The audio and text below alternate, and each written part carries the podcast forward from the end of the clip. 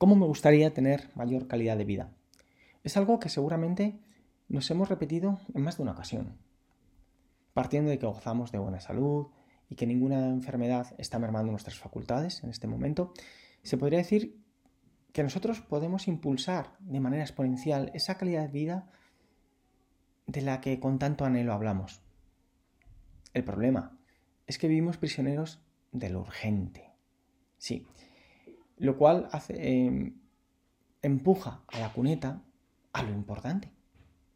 Y nosotros, sin dudarlo, nos lanzamos de cabeza a por lo primero, a por lo urgente.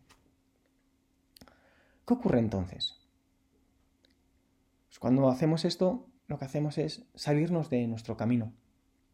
Sí, y lo hacemos sin darnos cuenta. Y lo peor de todo es que no le damos ninguna importancia al hecho de, hacer, de apartarnos de nuestro camino. Y encima lo repetimos una y otra vez. En ese momento nos estamos poniendo en segundo plano. Estamos perdiendo presencia y por lo tanto calidad de vida. Esa que tanto reclamamos. Por eso hoy en Poder Interior vamos a pelear por ella, a reivindicarla, entendiendo que la clave está en apostar por lo importante y por postergar lo urgente para cuando se pueda. Si os queréis con nosotros, veréis que, que es posible. Mi nombre es Javier, gracias por estar una semana más ayudándonos a difundir esta manera diferente de ver y vivir la vida. Así que arrancamos. Lo urgente, por la general, nos viene impuesto por los demás. Es decir, viene de fuera de nuestro camino. Son requerimientos del exterior para satisfacer las necesidades de sus remitentes, no las nuestras. Sin embargo, tienen un poder incuestionable sobre nosotros. Ejemplos. Es sonar un aviso del móvil con ese gran poder de persuasión que esa, ese elemento tiene y separa el mundo. En un porcentaje muy elevado de las ocasiones dejamos lo que estamos haciendo para satisfacer el reclamo que nos llega vía tecnológica. Incluso vamos en el coche, escuchamos ese sonido y estamos nerviosos por si en ese momento no lo podemos leer, no lo podemos ver. ¿Qué será? ¿Qué pasará? Eh, nadie nos dice que tiremos el, el móvil al fondo del mar. No, no, no, no. Sería absurdo, ¿no? Negar el mundo actual. Pero sí que, que podemos, por ejemplo, ponerle unas reglas, ¿no? Unas reglas que le mantendrán en la cuneta de nuestro camino. Es decir, esperando nuestra audiencia. De esta manera, nosotros podríamos seguir enfocados en lo nuestro. Si llegado el caso, el móvil fuera una necesidad laboral, por decirlo así, se mira el mensaje y si es lo que estamos esperando por nuestro trabajo de ese momento, depende de ello, esa alarma del móvil ya no será urgente. No, no, no, no. Se convertirá en importante. Es decir, esa alarma, esa notificación, no nos estaría sacando de la escena. Al contrario, nos permitiría seguir enfocados en lo nuestro, en lo que a nosotros nos atañe en ese momento, en lo que a nosotros nos toca hacer laboralmente en ese momento.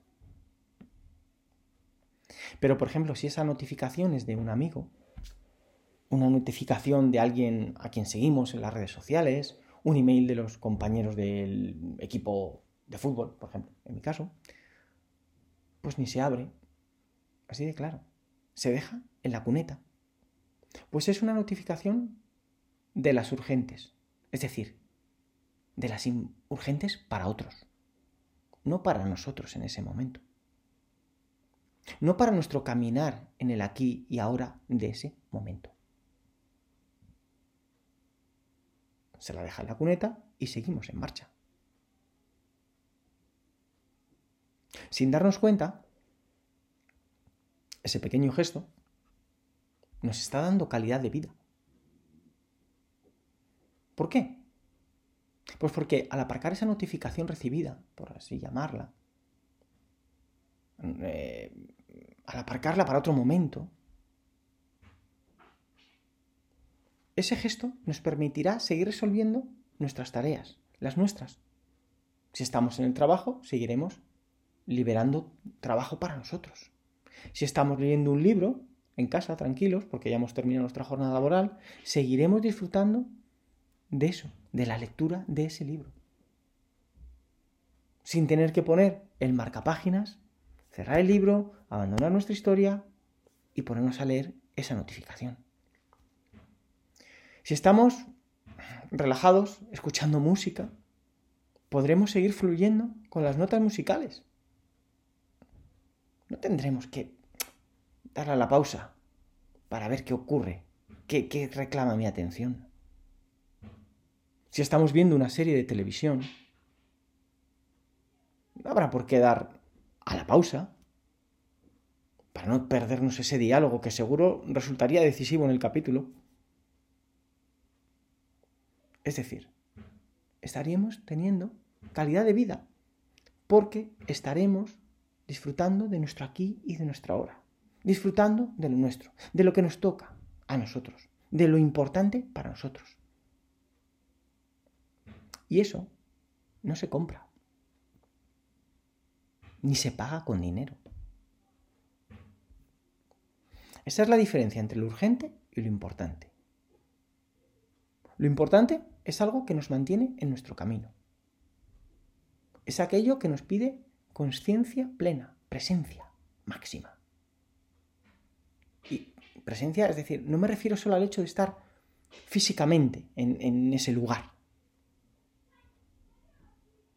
leyendo el libro, escuchando la música, mmm, trabajando. Estoy hablando de estar sintiendo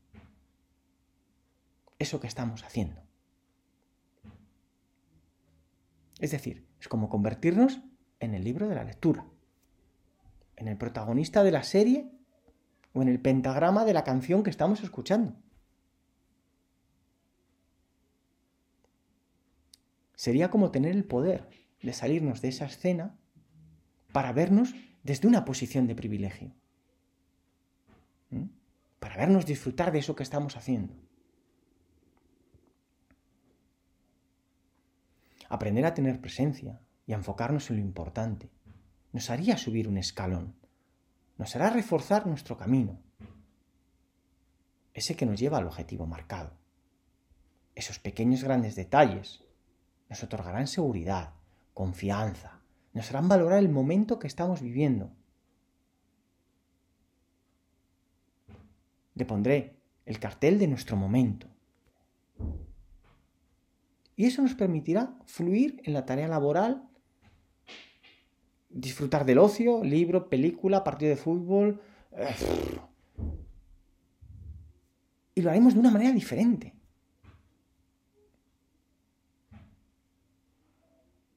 al hacerlo de esa manera, estaremos mejorando nuestra calidad de vida. ¿Por qué? Porque nuestra mente ya no estará viajando. En ese momento es como si lo hubiéramos sentado en el banquillo y prohibido pensar. Nadie está diciendo que esté prohibido pensar, ojo. Os recordamos que lo que está prohibido es comerse el coco.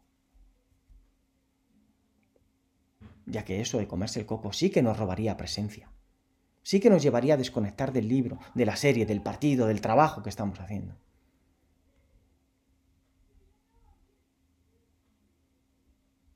Y esas interferencias nos estarían robando calidad de vida.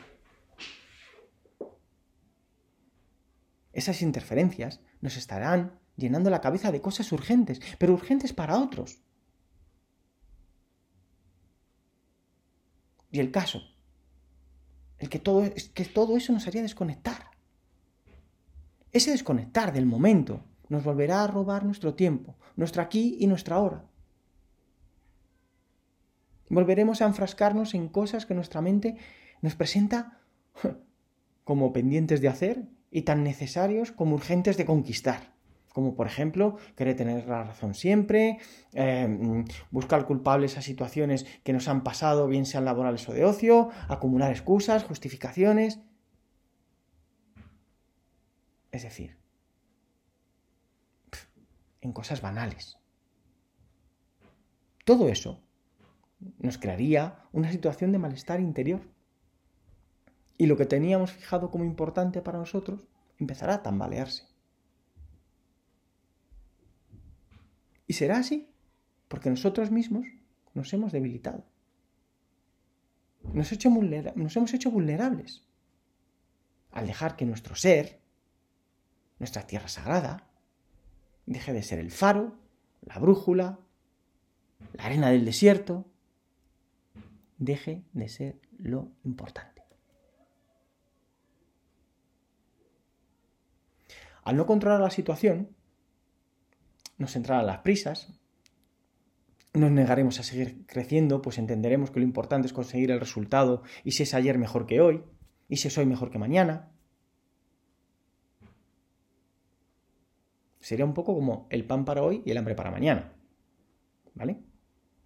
Así, nuestra calidad de vida perderá enteros, muchos enteros.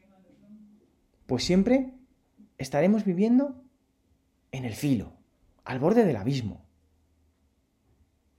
sin gobernar el timón del barco que decíamos en otros episodios. Un día nos tocará superar el obstáculo, pero no sabremos ni cómo lo habremos hecho. No habrá sido fruto de nuestro crecimiento, de nuestro aprendizaje, sino de la casualidad. Así, solo habrá, y será de manera accidental, un crecimiento material. Un he logrado esto, sí. Pero al no proceder ese crecimiento de nuestro interior, eso tendrá una caducidad limitada. En ese momento no habrá crecimiento emocional, ni mucho menos trascendental, ese que realmente decíamos el que nos impulsa a hacer las cosas. Ese que sale cuando respondemos a preguntas como ¿para qué quieres esto? ¿En quién te convertirás si lo haces? Si me enfoco en mi objetivo, en lo importante para mí, seguiré creyendo en todo eso sobre todo, cuando esté a punto incluso de darme por vencido, seguiré creyendo en eso y nunca me daré por vencido.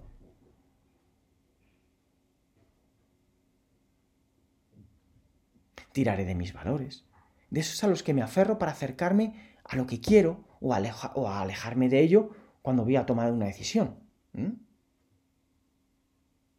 Y buscaré los vehículos que me los faciliten, que me los hagan posibles, es decir, si para mí la amistad es un valor innegociable, pues me genera felicidad, paz, disfrutar del momento, buscaré el vehículo que me lleve a conseguir todo eso.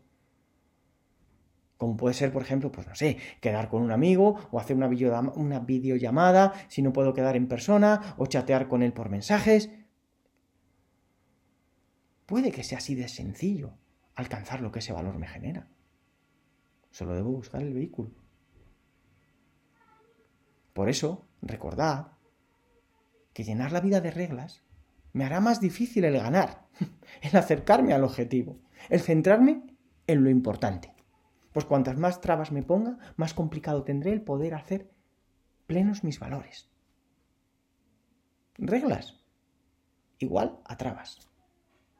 Es decir, el perfecto caldo de cultivo para que mi mente vuelva a entrar en escena para jugar a su juego favorito, crearnos miedos, generarnos dudas e incertidumbres. Como veis, todos y cada uno de nosotros podemos aportar nuestro granito de arena, a mejorar nuestra calidad de vida. Solo hay que creer, provocar conciencia y responsabilidad. Eso nos enfocará en lo importante. Dar esos pasos nos provocarán ese bienestar que puede ser invisible para los que nos rodean. pero que nosotros sentiremos fluir desde dentro. Ese cambio nos hará superar nuestros límites, empujándolos más arriba de donde los habíamos puesto. Y nos daremos cuenta de que cuando los pusimos, donde los pusimos, lo hicimos en un nivel muy bajo, por miedo a no alcanzarlos. Miraremos atrás entonces, orgullosos de ver cómo nos hemos transformado y en quién nos hemos convertido. Y eso nos retará para querer superar más obstáculos, os lo aseguro. Y cada vez los querremos más grandes en lugar de más pequeños, porque nos gustará seguir empujando nuestros límites. Y el día que toquemos de esa, de esa manera techo, no habrá fracaso. Todo lo contrario. Lo que habrá será una persona distinta de la que inició el camino. Una persona plena de nuevas habilidades, una persona cargada de confianza, una persona llena de autoestima, una persona que un día estiró más el brazo que la manga para intentar agarrar su objetivo. Una persona que decidió que lo importante le iba a permitir evolucionar material, física y emocionalmente. Una persona que se puso manos a la obra, dejándolo urgente, lo que el mundo le presentaba como clave, aparcado hasta que él decidió que era el momento del día para contestar a ese WhatsApp, para ojear las redes sociales, para ver el folleto de publicidad que el supermercado del barrio me había metido en el buzón. Como os decimos, no se trata de pisar el acelerador hasta que no pueda más en cada segundo de nuestra vida. No se trata de eso, no. Se trata de saber cuándo debo reducir la marcha para luego acelerar, para después poner el intermitente y para buscar el sitio donde aparcar. Es decir, es saber qué es lo importante para cada uno de nosotros en ese momento y diferenciarlo claramente de lo urgente. Eso, solo eso, nos dará más calidad de vida. Muchas gracias por estar ahí una semana más. Nos vemos muy pronto. Hasta luego.